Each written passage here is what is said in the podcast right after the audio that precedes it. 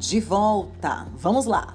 A primeira coisa que você tem que colocar na sua cabeça é que nunca o tema de redação será totalmente desconhecido.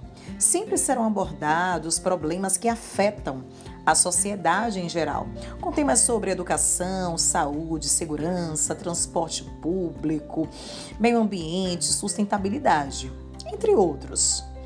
A prova não cobra conhecimentos muito restritos e assuntos de rodapé. O que é que isso significa?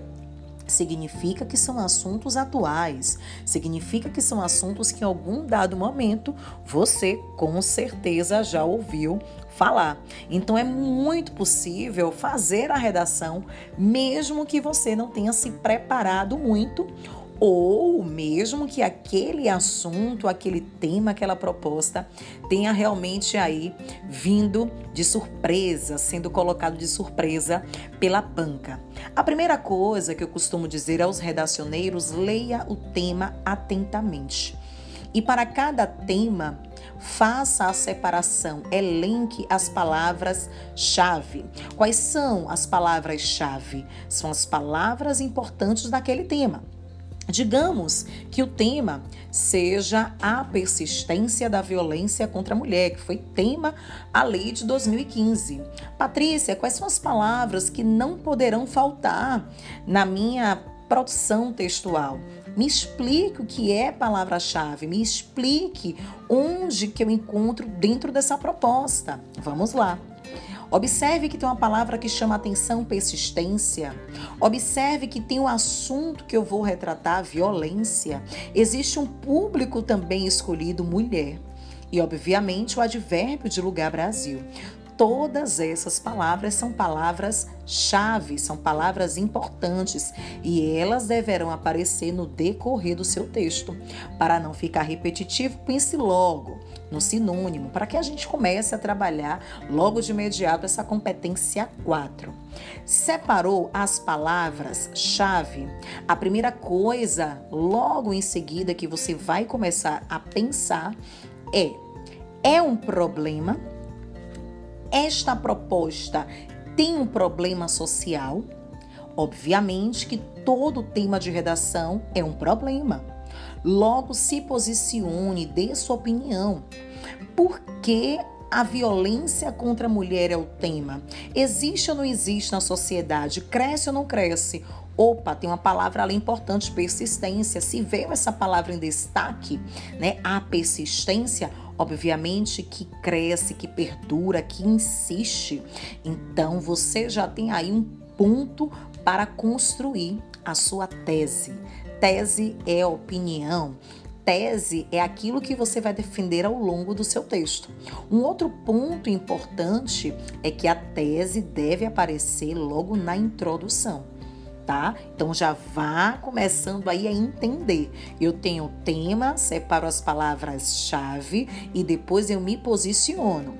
Lembrando que esse posicionamento não pode ser na primeira pessoa do singular, nem na primeira pessoa do plural, porque nós vamos colocar aí de uma maneira mais diferente, de uma maneira mais distante na terceira pessoa do singular. Certinho? Se liga que vem mais dica.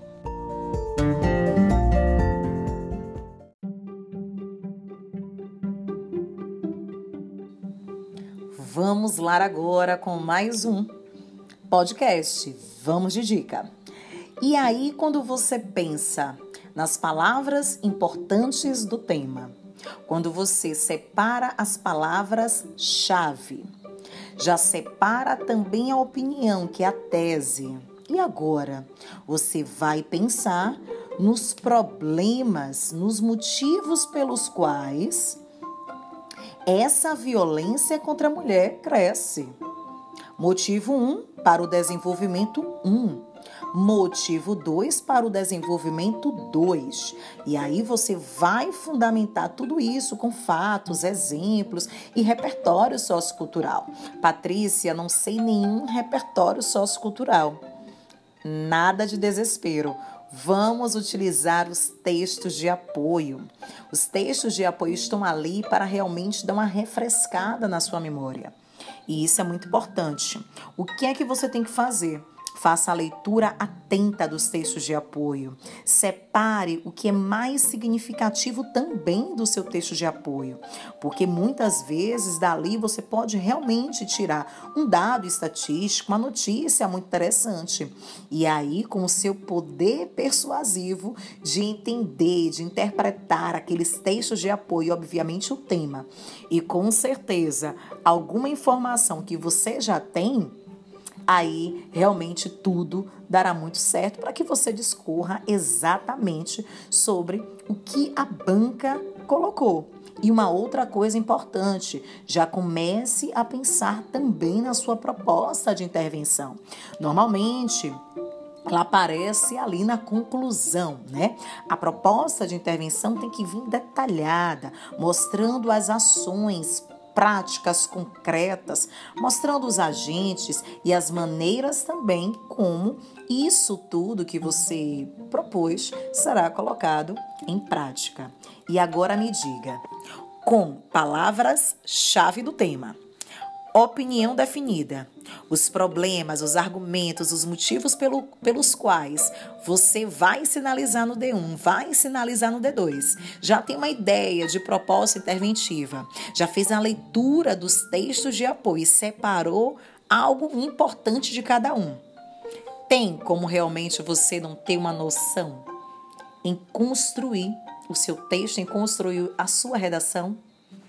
Olha que dica maravilhosa desse podcast. Não perca o próximo, porque a gente sabe que se fizer uma leitura, uma interpretação muito bacana acerca do tema e acerca dos textos de apoio, com certeza a gente vai escrever sim um bom texto. Sucesso e comece a colocar isso em prática. Um grande beijo e até o próximo podcast.